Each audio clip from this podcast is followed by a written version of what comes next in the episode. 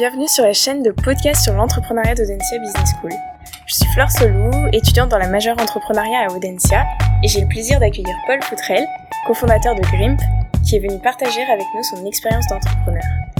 Cette nouvelle saison du podcast se focalise particulièrement sur la gestion de la croissance et ses étapes pour un entrepreneur. Paul, bienvenue. Peux-tu brièvement te présenter et nous présenter Grimp? Bonjour Flore, merci pour l'invitation. Je suis ravi d'échanger avec toi aujourd'hui. Donc, je suis Paul Foutrel, euh, cofondateur et CEO de Grimp. On est une start-up euh, nantaise euh, et puis on s'est donné comme mission de faciliter l'accès à l'emploi pour tous.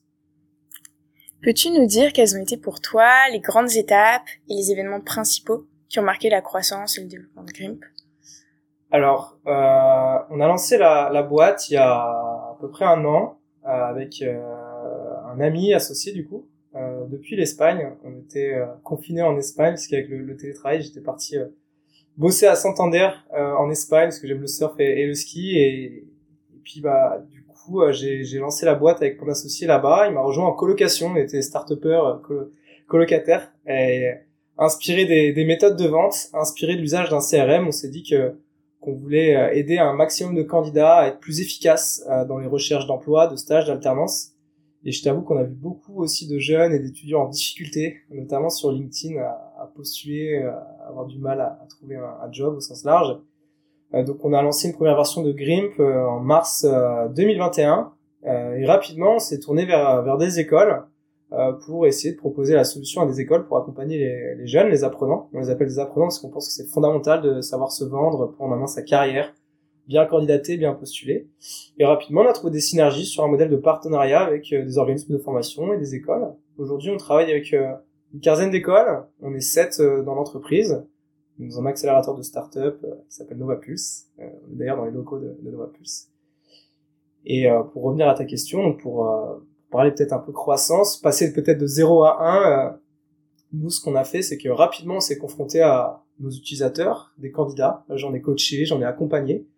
Euh, puisque j'ai la chance du coup euh, d'avoir travaillé en startup aussi avant euh, pendant trois ans où je m'occupais de toute la partie croissance et commerciale d'une belle boîte dans la tech et rapidement effectivement on s'est rapproché des utilisateurs et puis aussi du coup de nos partenaires clients les écoles pour vraiment comprendre leurs besoins leurs enjeux et puis du coup on a déployé un client deux clients trois écoles quatre écoles cinq écoles et sur un modèle SaaS du coup un logiciel comme service qu'on a construit nous-mêmes en no code.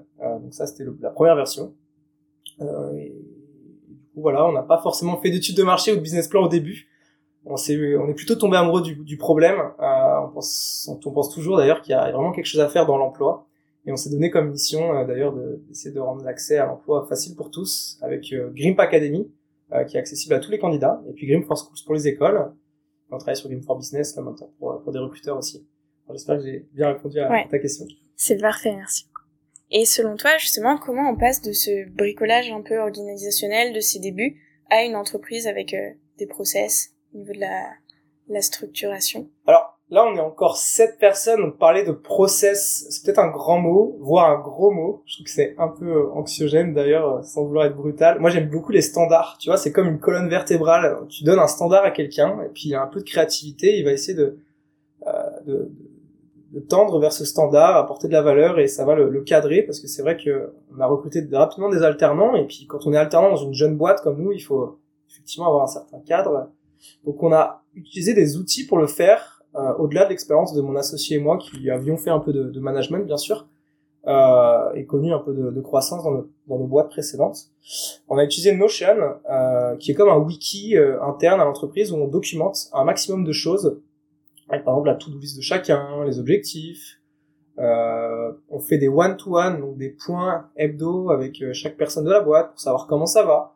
On s'est donné des OKR, donc des objectifs et résultats clés euh, à l'année, au trimestre, euh, qu'on essaye de euh, d'atteindre et du coup qui rassemble les, la boîte autour d'objectifs. Et puis je pense que rapidement aussi de mettre en place une, une culture d'entreprise avec des valeurs fortes comme le travail d'équipe, la volonté d'avoir cette culture de l'excellence dans, dans, le logiciel qu'on développe, mais aussi dans, euh, dans tout ce qu'on entreprend, euh, parce qu'on est tous un peu intrapreneurs et entrepreneurs euh, chez Grim, du coup, parce qu'on est encore encore sept, comme je disais tout à l'heure. Donc oui, on met petit à petit des, des process, mais c'est vrai que rapidement j'ai fait confiance à tout le monde. Et ce qui est génial, c'est qu'on a pris des alternants étudiants pour construire une solution aussi pour des étudiants, des écoles. Et euh, en donnant, en donnant rapidement la confiance aux, gens, même aux juniors, euh, on peut vraiment euh, créer de, de, belles histoires. Donc voilà, on met en place des, des process sur Notion. on fait aussi un, suivi assez du coup fort toutes les semaines, savoir comment ça va. On essaie de donner, de mettre en place une belle culture de feedback. Et évidemment de donner un peu de du coup d'autonomie aux gens bah on a des belles surprises alors après voilà il y a toujours ce système de priorité qui est important euh, parce que ce qui drive une startup et une boîte je pense que c'est le marché c'est les utilisateurs c'est les clients c'est les besoins de, ce fameux marché et donc, euh, mon rôle à moi effectivement c'est de pouvoir transmettre même aux développeurs qu'il euh, y a vraiment des enjeux des priorités business au-delà d'avoir des priorités peut-être sur la tech même si on est une boîte tech d'accord merci pour cette réponse et euh, du coup, au niveau de l'équipe, mhm. donc vous étiez deux à l'origine, mhm. et donc vous êtes maintenant une équipe de, de sept. Enfin, mhm. comment cette équipe a, a évolué? Est-ce que vous avez, euh, enfin, au niveau de même la répartition de l'équipe, comment ça se passe? Alors, on était deux pendant, euh, on était en Espagne jusqu'au mois de juin en coloc. Après, ça devenait un peu sérieux, euh, donc on est rentré en Bretagne, tous les deux euh, bretons, amis d'enfance avec Yann, mon associé on a eu euh, rapidement l'occasion du coup de poser le siège social de la boîte en Bretagne parce qu'on voulait aussi avoir une empreinte locale, territoriale. Et on se disait bah tiens pour faire une belle start-up déjà une belle PME ou jeune entreprise innovante, si on peut le faire à l'échelle du Grand Ouest, ça peut déjà être super avant de penser tout de suite à l'international, même si c'est notre ambition. Euh, donc à deux, on a réussi à avoir notre preuve de concept. Euh, donc euh, ce qu'on appelle un peu lancer un MVP, un prototype, avoir notre preuve de concept. Aller chercher des premiers financements, on s'est rapproché de la Technopole de Vannes, et on a été accompagné euh, vers euh, du coup la bourse French Tech. Euh, donc c'est un dispositif qui permet aussi d'avoir un peu de financement pour entreprendre, pour de la tech. donc on a une bourse de 30 000 euros. Rapidement, on s'est rendu compte que c'était aussi un label assez sympa. Donc on a été toqué à la porte de banque. On a eu la, confiance de cinq banques sur un prêt. On a choisi deux du coup, avec un, un différé de 12 mois. C'est aussi agréable pour, pour la trésor. On a réussi à rassembler comme ça à peu près 185 000 euros de, de financement, tout en faisant du chiffre d'affaires bien sûr. Euh, parce que on est drivé par par la croissance, par le fait d'avoir des clients, des partenaires, on construit une solution avec euh, leurs besoins. Et, et, arrivé au mois de septembre, euh, bon, bah, la rentrée scolaire commençait, on a vu qu'il y avait l'aide de l'État, on s'est dit que ça serait cool aussi d'agrandir l'équipe sur la communication. On n'avait pas de développeurs parce qu'on faisait tout en no-code, donc on a recruté aussi un alternant en développeur chez nous. On a commencé par prendre trois alternants, on était à la cantine numérique à, Nantes, on n'avait pas encore de bureau, mais on postulait à des incubateurs, des, accélérateurs. Heureusement qu'on a été pris ici chez Nova Plus pour avoir des bureaux. On s'est retrouvé à 5 du coup avec trois alternants. Et puis rapidement, ben, on s'est aussi euh, on s'est aussi entouré d'un freelance euh, pour quitter le no-code et faire une version encore plus complète, plus poussée. Euh, ce freelance avait euh, du coup nous a bien aidé et euh, bon, on, ensuite on a enchaîné vers le premier CDI, un développeur naturellement et, et, et, voilà de fil en aiguille on est arrivé à 7 aujourd'hui. Je pense qu'on peut aller déjà très très loin à 7 personnes, même avec des, des, des gens un peu plus plus juniors sur certains certains sujets. voilà après on et du coup, enfin au niveau de l'équipe, vous êtes mm. tous en local à Nantes? Ce qui est assez il y a fou, aussi ouais. une forme de télétravail. Ce qui est assez fou, c'est que bon, on est hyper ouvert au télétravail, euh, mais ce qui est assez fou, c'est qu'on se voit tous les jours tous, et je crois qu'on aime bien passer du temps ensemble. Et euh, ok, chacun ses, ses responsabilités, son petit poste, mais on essaie vraiment de, de s'entraider les uns les autres. Euh, les bonnes idées euh, peuvent apparaître un peu de partout. On arrive même des fois à débloquer nos développeurs avec euh, un, un point de vue différent. Donc oui, on est ouvert au télétravail, mais pour l'instant, on est tous sur euh, Nantes. Euh, je sais que Guillaume, qui est avec nous, lui, euh, va plutôt être à Rennes, donc il est de passage à Nantes. Donc de manière hybride, on va, collaborer ensemble. J'ai bossé avec une quarantaine de personnes dans mon expérience précédente pendant le Covid en télétravail. On vendait aussi du, logiciel. Ça s'est plutôt bien passé. C'est assez challengeant. Donc voilà, le télétravail ou le format hybride, ça nous va. Mais étonnamment, on aime bien se voir au bureau.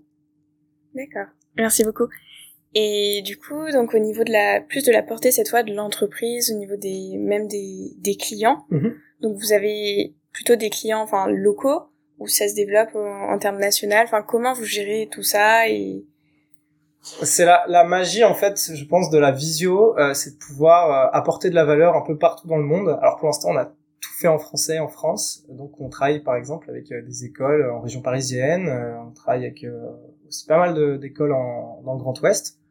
Euh, je sais pas si je peux les citer, je pense que oui, Subdecom, euh, l'Université catholique de l'Ouest, euh, on, on, a un beau partenariat aussi en place. On est ravis de collaborer avec Audencia. L'ISC Paris, euh, Media School à Rennes, euh, Paris, et puis voilà, on est en train de d'évangéliser et on espère toucher aussi un, un maximum de, de, de, villes finalement, euh, parce qu'il n'y a, a, pas de limite au, déploiement d'un logiciel et c'est ça qui est, qui est assez, assez fou finalement. Et quand on devra partir peut-être vers un déploiement à l'international, on pourra le faire, je pense, naturellement en se connectant à des gens grâce, au, grâce au web. Ouais.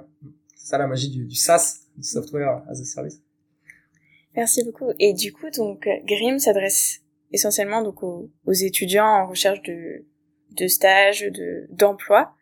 Et donc c'est aussi ces étudiants qui écoutent le, enfin qui vont écouter ce, ce podcast. Mhm. Aurais-tu toi un conseil à donner aux entrepreneurs et, enfin femmes et hommes qui nous écoutent? Afin de piloter leur croissance et mhm. pourquoi pas, enfin des étudiants qui veulent se lancer. Et mhm. Comment faire face justement à cette phase de croissance et comment peut-être la aussi la créer, enfin comment gérer ça. Alors c'est on peut tous donner plein de conseils. Euh, la clé, c'est d'avoir les bons conseils euh, de personnes légitimes. Moi, je pense qu'avoir la légitimité de passer de 0 à 1 avec une boîte, pour l'avoir fait euh, plusieurs fois du coup, pour moi, la clé, c'est vraiment de parler tous les jours à ses utilisateurs, à ses clients, à ses partenaires, pour comprendre leurs enjeux, leur apporter de la valeur, au-delà de tomber dans le piège peut-être d'être sur son prototype, sur son site web, dans la presse, à la télé, qu'il y a une sorte de mode, je pense, avec l'entrepreneuriat et, c'est assez raide finalement, c'est très très dur. Et, et, la clé finalement, c'est de, de, de, je pense, effectivement générer euh, euh, générer un peu d'oxygène en, ayant des partenaires, en faisant des ventes. Hein, finalement, c'est peut-être un peu barbare parfois en France de parler de, de vente, mais il faut faire des ventes quand on a une boîte. C'est ça qui fait vivre l'entreprise. C'est un peu le sang de l'entreprise finalement. Donc oui, euh, si je dois partager un conseil, c'est euh, de trouver rapidement des synergies avec des partenaires, des clients, des utilisateurs, de parler un maximum avec son marché parce que au final, euh, c'est le marché qui, drive euh, qui drive la boîte et, pas forcément euh, la tech ou voilà des avis extérieurs. Je pense que c'est vraiment important de, parler à sa cible et aux personnes avec qui on collabore. Et au, début d'une boîte, en fait, c'est d'abord aider les gens.